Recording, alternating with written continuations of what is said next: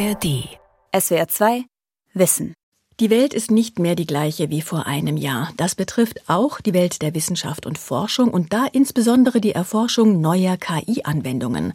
2023 wurden weltweit so viele interessante Projekte vorgestellt, dass Wirtschaft und Politik überzeugt sind, dass KI unser Leben tiefgreifend verändern wird. Und wir, die Bürger? Nur jede und jeder fünfte Deutsche glaubt das auch. Bei den Jüngeren ist es jeder dritte. Die KI ist eines unserer Themen im Wissenschaftsrückblick 2023. Neben wissenschaftlichen Durchbrüchen in Medizin und Mathematik und neuen Erkenntnissen aus der Astronomie. Und damit herzlich willkommen zu SWR 2 Wissen mit Sonja Striegel und den Fachredakteuren und Redakteurinnen unserer SWR Wissenschaftsabteilung. Als erstes begrüße ich Uwe Gradwohl. Als Physiker erklärt und informiert er in den verschiedenen Programmen des SWR und auch bei Tagesschau 24, was Sonden und Teleskope an neuen Entdeckungen aus dem Weltall zu uns auf die Erde schicken. Hallo Uwe. Sonja, hallo. Was ist dein persönliches Highlight aus dem Kosmos? Also ich habe mir gedacht, ich bringe heute zwei sehr staubige Geschichten mit. Und die erste staubige Geschichte, die spielt eigentlich an einem kleinen Asteroiden, das heißt klein, 500 Meter Durchmesser, aber für Universumsverhältnisse eben doch eigentlich ein Krümel im All. Und der wurde besucht von einer Raumsonde, einer NASA-Raumsonde. Die ist äh, über zwei Jahre dahin geflogen, hat ihn zwei Jahre lang umkreist, ist zwei Jahre dann wieder zurückgeflogen und kam dieses Jahr eben wieder zurück. Die ist im September gelandet, wer sich erinnern mag, das war Osiris Rex.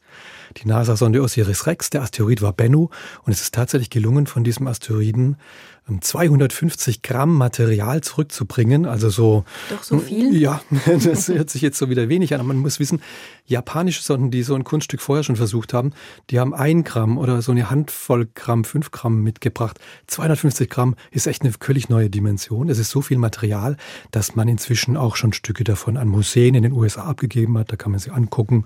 Und es wird sehr viel Material in die Forschung weltweit dann verschickt werden. Und es wird auch Material zurückgehalten, damit man in einigen Jahrzehnten noch Untersuchungen machen kann, dann mit neuen Instrumenten, neuen Analysegeräten, die man jetzt noch gar nicht hat.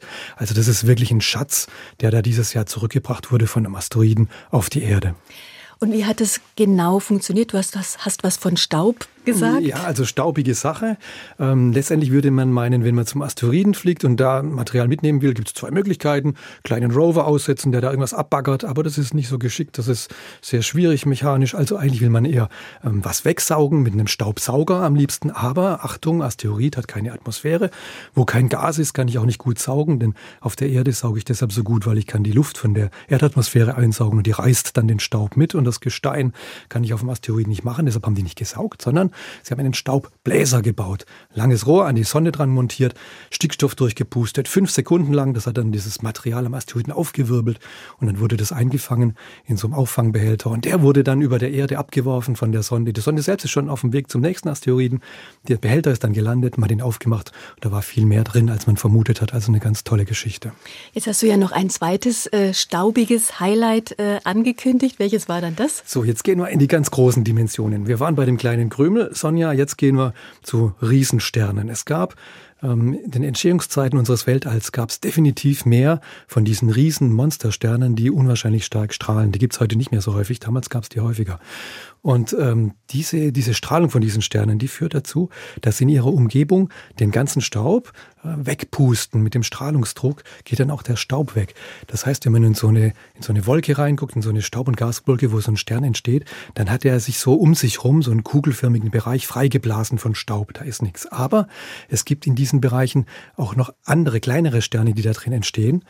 Und die sind ähnlich wie unsere Sonne und könnten eigentlich erdähnliche Planeten haben. Aber wenn der Monsterstern in der Nachbarschaft den ganzen Staub wegbläst, bleibt für den Kleinen möglicherweise nichts mehr übrig, dass er seine Planeten bilden kann. Das war bislang so diese, diese Frage, ähm, können sich da Planeten bilden oder nicht in, dieser, in der Nähe von diesen Monstersternen? Und jetzt gibt es ein neues Ergebnis, das da sagt, ja, es geht tatsächlich, man hat Staub in der Nähe entdeckt. Das ist auch ein wissenschaftlicher Durchbruch in diesem Jahr. Man weiß jetzt auch in diesen, an diesen kleineren Sternen, die in der Nähe von diesen sehr, sehr hart strahlenden Riesensternen sind, gibt es genügend Staub, dass sich da Planeten bilden könnten. Und da, der, der Punkt ist nun, dass man damit vermuten kann, dass es viel mehr erdähnliche Planeten im Universum gibt, als man das bislang so vermutet hat. Also die Chance, so eine zweite Erde zu finden, die steigt dadurch. Wie konnten die Forscher das so genau erkennen, dass da trotz der starken Strahlung der Riesensterne noch Staub um ihre kleineren Nachbarn kreist? Dafür braucht es ein besonderes Teleskop und das sind wir beim James Webb Space Teleskop, James Webb Weltraumteleskop. Nur damit ist es gegangen, so genau hinzugucken. Also das ist wieder ein Forschungsdurchbruch, der dieser Mission zu verdanken ist. Und da ist eigentlich laufend irgendwas Neues. Auch im Laufe dieses Jahres kamen unwahrscheinlich viele Publikationen. Also das James Webb Teleskop ist dabei, die Astronomie zu revolutionieren. Wir haben von dir jetzt Einblick erhalten, wie aufwendig es ist, das Weltall zu erforschen. 2023 sind ja einige Projekte nicht zustande gekommen, die aber angekündigt worden waren. Welche Vorhaben waren das denn? Naja, ich hätte äh, ganz gerne ähm, gesehen, dass sich das Versprechen erfüllt, dass Elon, Musk mit dem Starship von SpaceX den japanischen Milliardär einmal um den Mond fliegen lässt. Das war 2018 für 2023 angekündigt. Kam nicht so weit. Also da ähm, sind große Fragezeichen, ob dieses Projekt in den nächsten Jahren wirklich so schnell ins Laufen kommt. Mond das Thema. Da hat die NASA angekündigt, eigentlich für 2023 mehrere Mondfrachtfähren dort zu landen. Die stehen jetzt bereit. Dieses Jahr sind sie nicht gelandet, stehen aber bereit für Missionen im kommenden Jahr. Dürfen wir uns überraschen lassen. Und bei der europäischen Raumfahrt war eigentlich angekündigt, dass die Rakete Ariane 6, die neueste ähm, europäische Rakete für den Satellitentransport, an den Start geht. Hat auch nicht funktioniert, ist jetzt für Mitte des kommenden Jahres angekündigt. Also schauen wir mal, ob das alles dann klappt. Das machen wir. Dankeschön, Uwe Gradwohl. Er leitet bei uns die SWR Wissen Aktuell Redaktion, kennt sich bestens mit Astro-Themen aus. Und dir wünsche ich schöne Weihnachten. Das wünsche ich dir auch. Vielen Dank. Kein medizinischer Fortschritt, ohne dass Ulrike Till darüber nicht für uns berichten würde. Sie ist unsere Medizinexpertin und auf allen Wellen des SWR zu hören. Und sie begrüße ich jetzt im Studio. Hallo Uli. Hallo Sonja. Du hast das ganze Jahr über die neuesten Entwicklungen in der medizinischen Forschung verfolgt. Was war für dich 2023 das wichtigste Thema?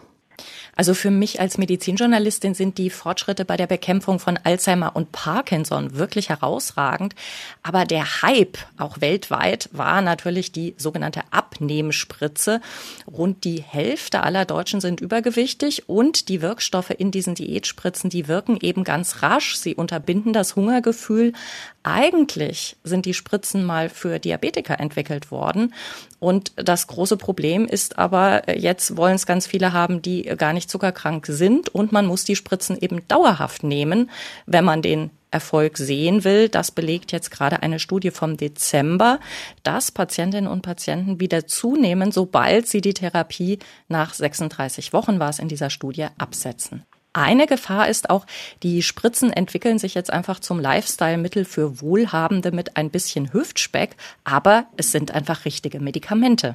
Wir haben beide im Wissenschaftsrückblick vor einem Jahr schon kurz über einen Wirkstoff zur Behandlung von Alzheimer gesprochen, weil im Dezember 22 erste Studienergebnisse vorlagen. Was hat sich 2023 getan, dass du sagst, diese Fortschritte waren für mich das wichtigste Thema in diesem Jahr? Es gibt gleich zwei neue Wirkstoffe, Lecanemab und Dopanemab, und die wecken große Hoffnungen bei Betroffenen und ihren Familien. In Deutschland könnten sie nächstes Jahr schon auf den Markt kommen. Und wie funktionieren die Mittel genau? Also das sind beides sogenannte monoklonale Antikörper und die zielen auf bestimmte Eiweißablagerungen im Gehirn der Patientinnen und Patienten. Diese Plaques gelten als eine zentrale Ursache für die Entwicklung von Alzheimer und seit Jahrzehnten versuchen Forscherteams schon wirksame Mittel dagegen zu entwickeln. Erst jetzt zeigen sich aber erste Erfolge. Und genau deshalb ist die Aufregung in der Fachwelt auch so groß. Mit dem einen Mittel, mit Dopanemab, lassen sich viele Plaques entfernen und Lecanemab, das setzt noch früher an und soll verhindern, dass sich die Ablagerungen überhaupt bilden. Ob das jetzt aber schon wirklich der große Durchbruch ist, auf den alle warten, ist umstritten. Einige Experten sprechen von einem Meilenstein und andere sind noch sehr skeptisch, denn bei Gedächtnistests schnitten die Versuchspersonen, die die Antikörper bekommen hatten, zwar etwas besser ab als die Vergleichsgruppe, die nur Placebo-Infusionen erhalten hatte. Einige konnten auch Alltagsaufgaben wieder besser bewältigen, aber die Studien dauerten eben jeweils nur 18 Monate und im Schnitt war der Krankheitsverlauf durch die Behandlung dann etwa fünf Monate verzögert. Lässt sich denn schon absehen, ob die Mittel dann auf lange Sicht noch besser wirken? Ja, das ist ganz genau die entscheidende Frage, aber dafür muss man eben deutlich längere Studien machen, möglichst über drei Jahre. Dann kann man auch Nutzen und Risiken viel besser gegeneinander abwägen. Denn der Haken ist, die Antikörper können erhebliche Nebenwirkungen haben. Vor allem Schwellungen und Blutungen im Gehirn wurden häufiger beobachtet. Das ließ sich in der Regel gut behandeln, aber es ist unter Dopanemab auch zu zwei Todesfällen gekommen und bei einem dritten Fall sind die Ursachen umstritten.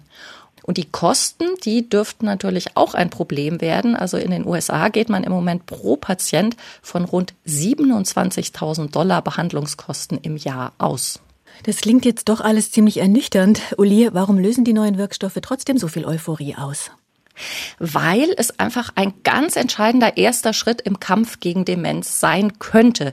Wir haben fast eine Therapie. Das hat der renommierte Tübinger Alzheimer-Forscher Matthias Jucker im Sommer dazu gesagt. Aber das hat er auch gesagt, man wisse es eben noch nicht sicher, weil alles eben noch so brandneu ist.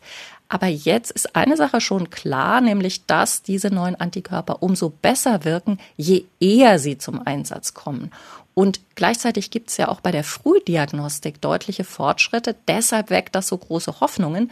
Denn wenn es Medizinern und Medizinerinnen gelingt, eine beginnende Alzheimer-Demenz aufzuspüren, solange sich noch kaum Symptome zeigen, dann könnte man Betroffene gleich behandeln und so die Krankheit vielleicht, da ist noch ein großes Fragezeichen dabei, lange in Schach halten.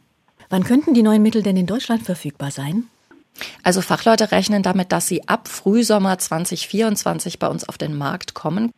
Also Neurologinnen und Neurologen bereiten sich auch schon darauf vor. Es ist kompliziert. Die Medikamente müssen alle zwei bis vier Wochen in mehrstündigen Infusionen verabreicht werden und man muss die Behandelten engmaschig kontrollieren.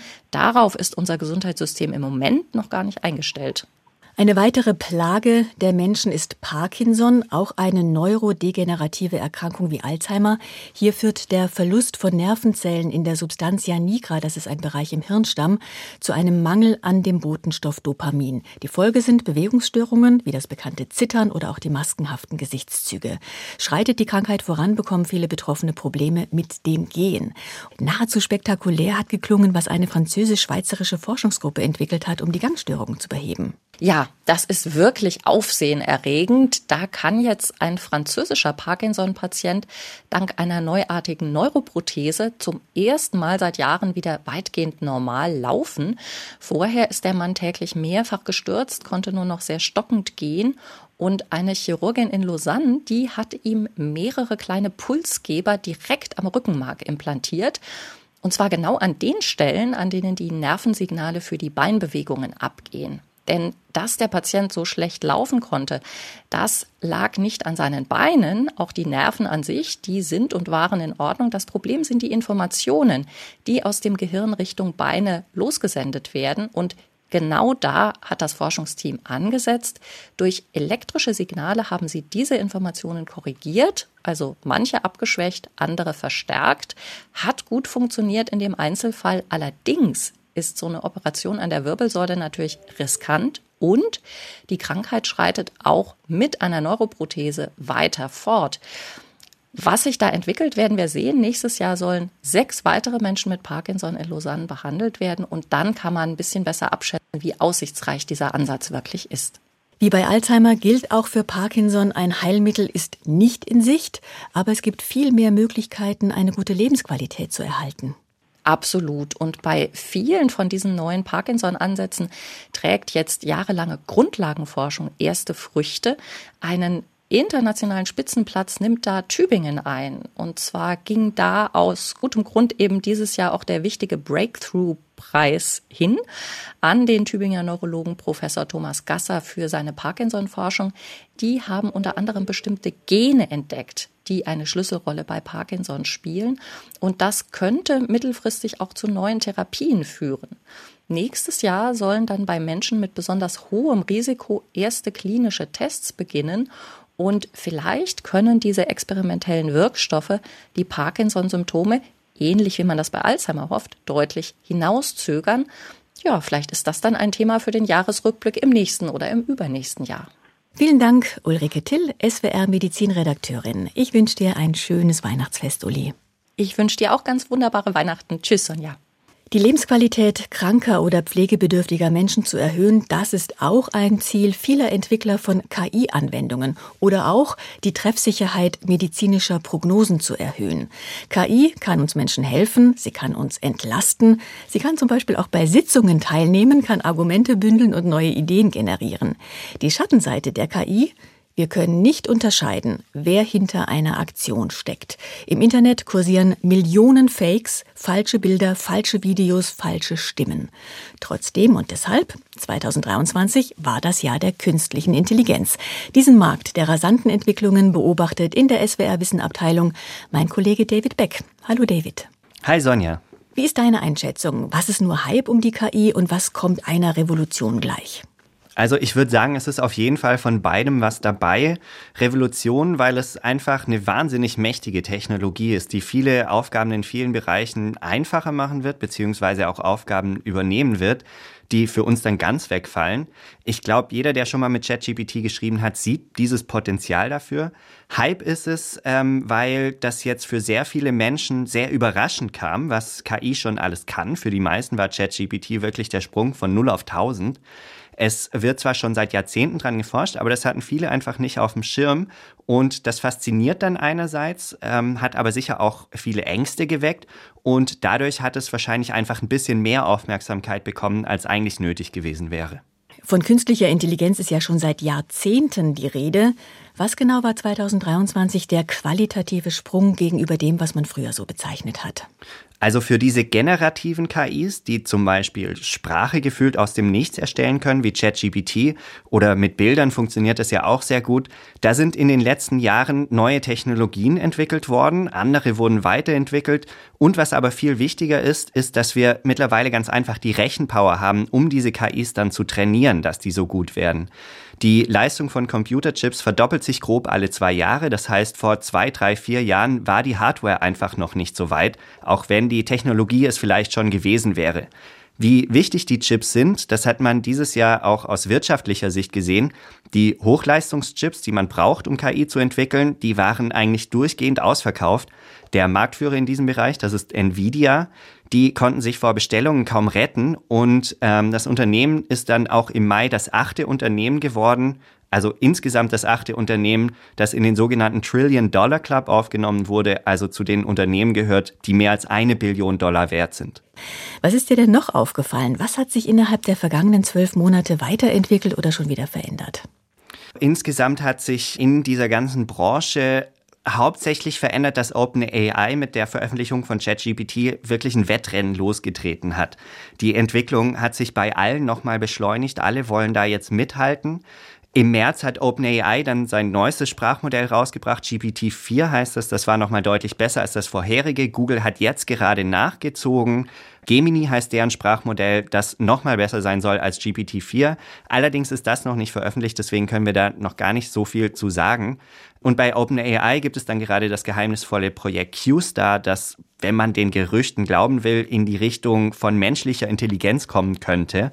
Ich glaube es nicht so ganz, aber wir werden sehen.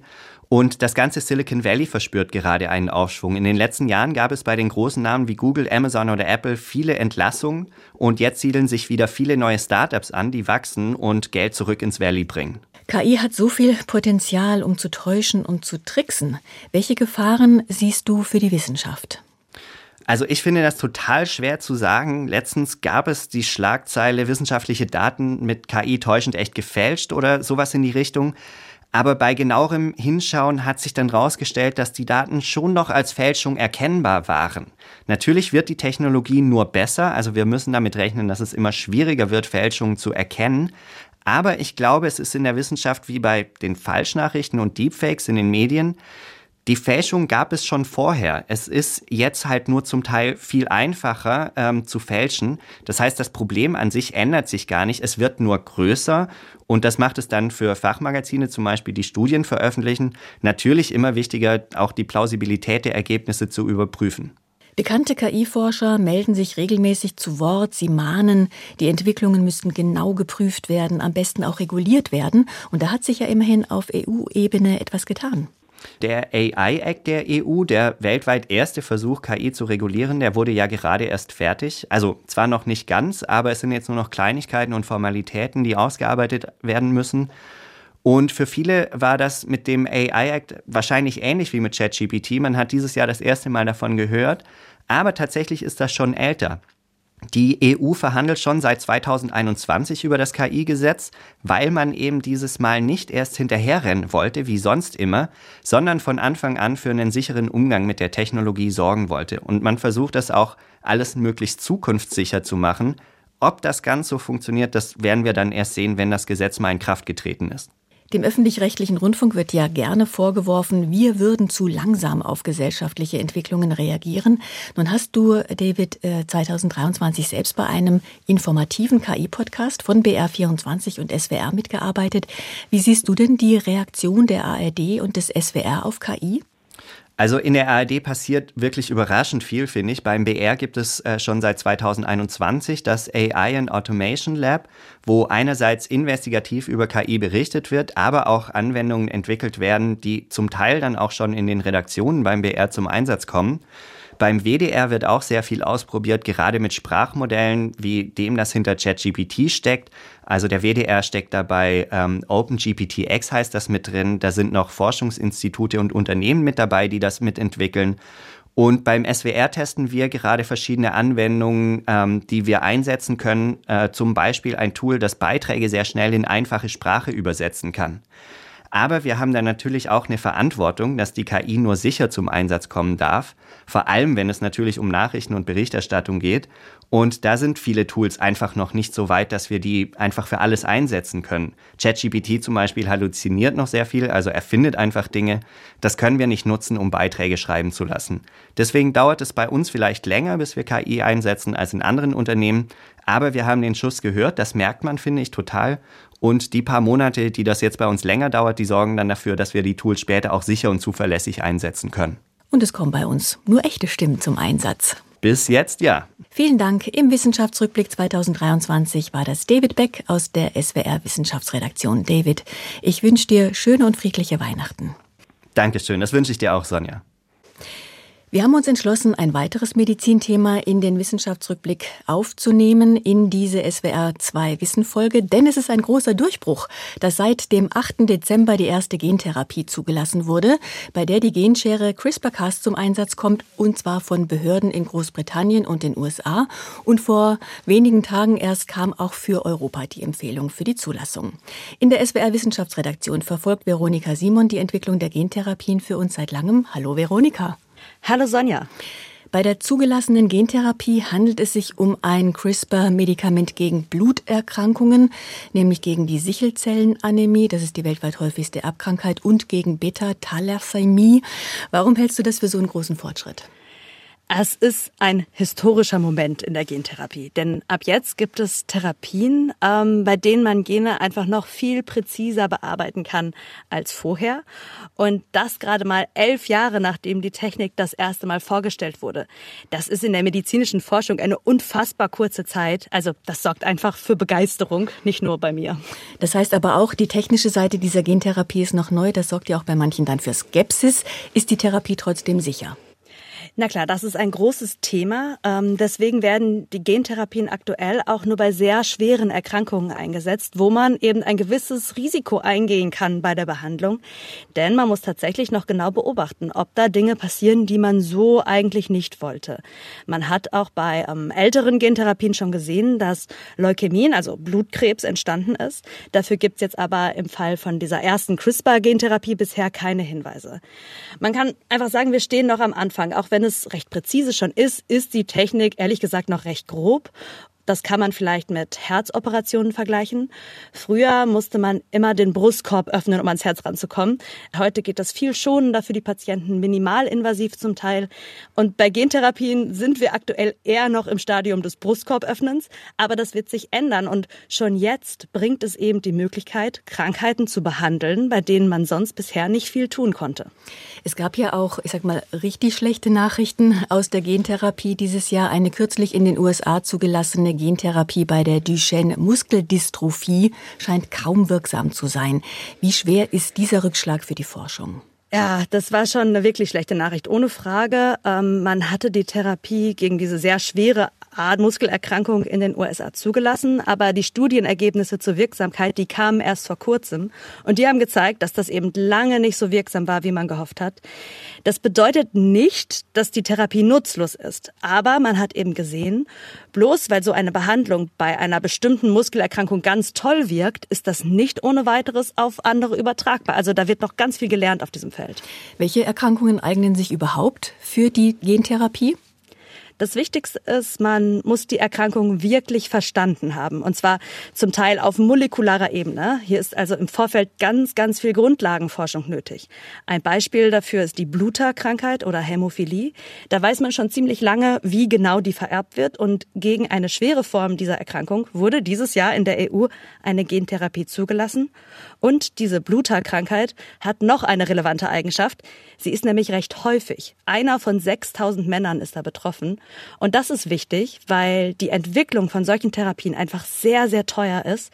Und damit Pharmafirmen das auf sich nehmen, muss es sich für sie lohnen. Also es muss genug potenziell zahlende Patienten geben. Forschung und Entwicklung werden weitergehen, ganz klar. Was erwartest du für 2024? Das eine ist die technische Weiterentwicklung. Da gibt es das sogenannte Base Editing, also eine Verfeinerung der Genschere, wo man eben dann nicht mehr so brachial vorgehen muss. Da werden demnächst die ersten Ergebnisse erwartet und man erforscht, wie man die Genschere in den Körper der Menschen bringen kann, damit sie dort schneidet. Bisher hat man für CRISPR Stammzellen aus dem Patienten rausgeholt, im Labor verändert und wieder in den Körper eingebracht. Aber das geht natürlich nicht, wenn man zum Beispiel Leberzellen mit der Genschere verändern will. Die kann man ja nicht rausnehmen und wieder reinsetzen. Da wird gerade dran gearbeitet und da auch schon an Patienten erforscht. Das ist also nicht mehr weit weg und da werden wir 2024 sicher von hören. Und ein dritter wichtiger Punkt wird sein, dass einfach immer mehr Krankheiten dazu kommen, die man man behandeln kann.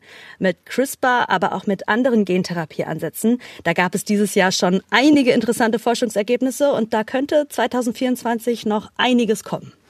Veronika Simon mit einer vorsichtigen Prognose. Sie berichtet vor allem über Biologie und Medizin für uns. Veronika, ganz herzlichen Dank und dir und deiner Familie frohe Weihnachten.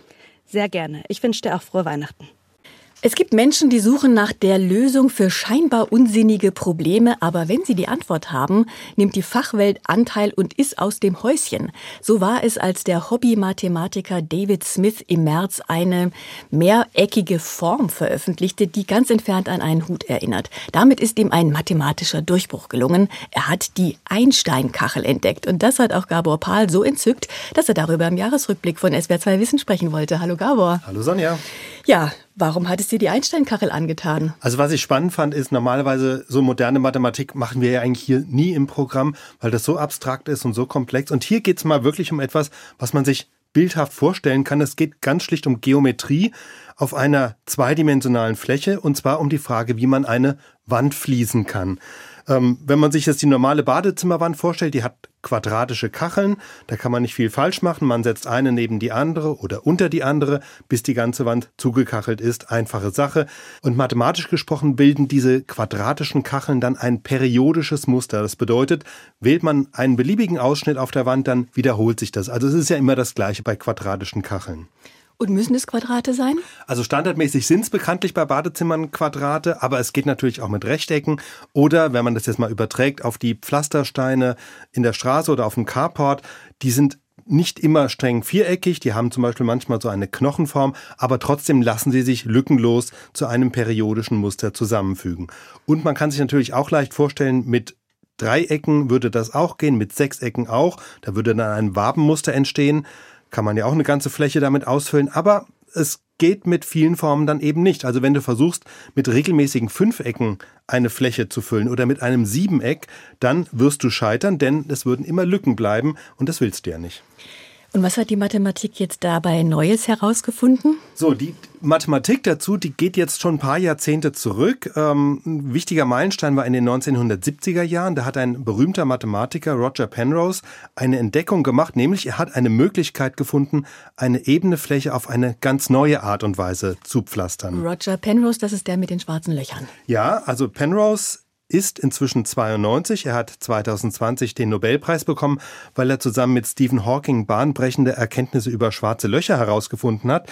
Ich habe Penrose mal vor vielen Jahren zu einem Interview getroffen und da hat er mir gesagt, dass er immer sehr stark von der Geometrie her denkt, also selbst wenn es um schwarze Löcher geht.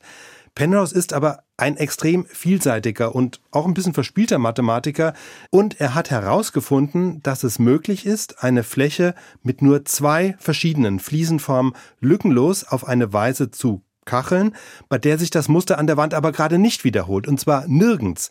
Und deswegen nennt man das ein aperiodisches oder quasiperiodisches Muster.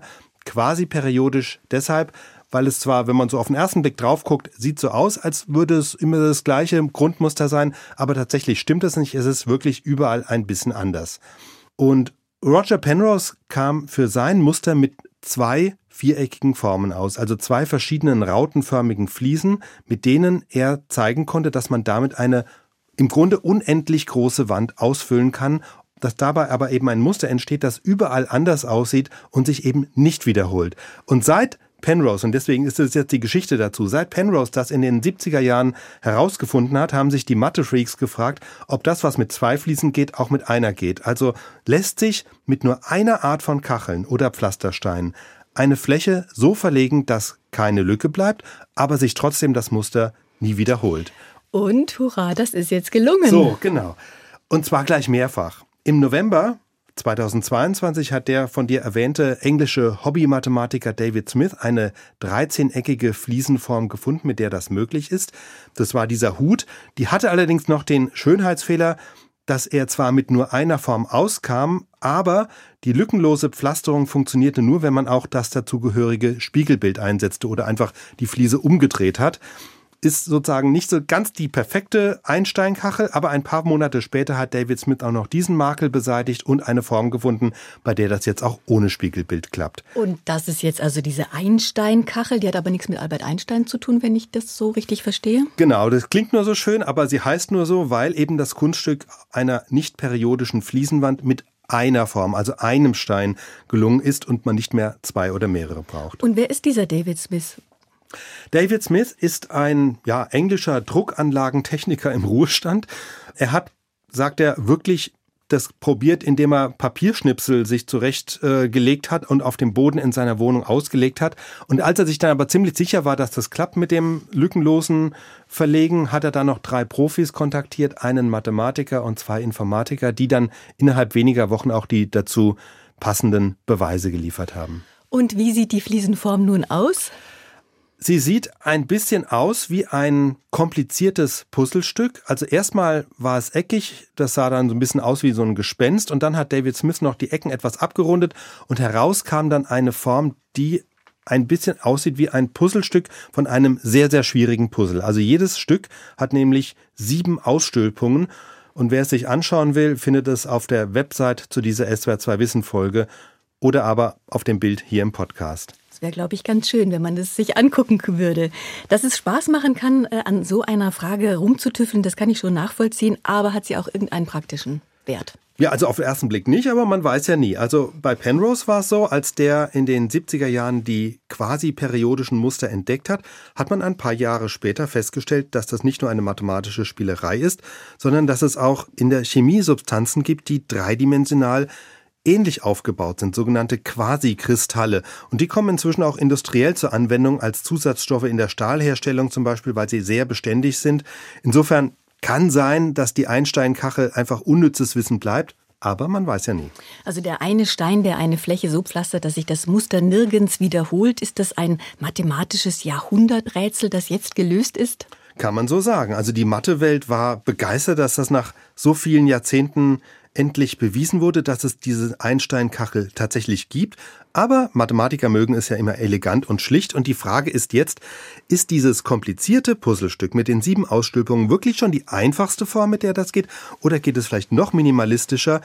Und die Frage ist dann, wie sieht der einfachste aller Einsteins aus? Also da sind noch Wünsche offen. Und Wünsche sind was Schönes und müssen ja auch nicht immer in Erfüllung gehen. Danke. Das war Gabor Pahl, der die SWR Wissenabteilung leitet. Auch dir ein besinnliches Weihnachtsfest, Gabor. Das wünsche ich dir auch. SWR 2 Wissen. Das war mit Sonja Striegel unser Rückblick auf wissenschaftliche Durchbrüche im zu Ende gehenden Jahr 2023. Ich bedanke mich für Ihr Interesse an SWR2 Wissen heute und das ganze Jahr über. Ich wünsche Ihnen und Ihren Lieben ein friedliches Weihnachtsfest. SWR 2 Wissen. Alle Folgen in der ARD Audiothek. Manuskripte und weitere Informationen unter swr2wissen.de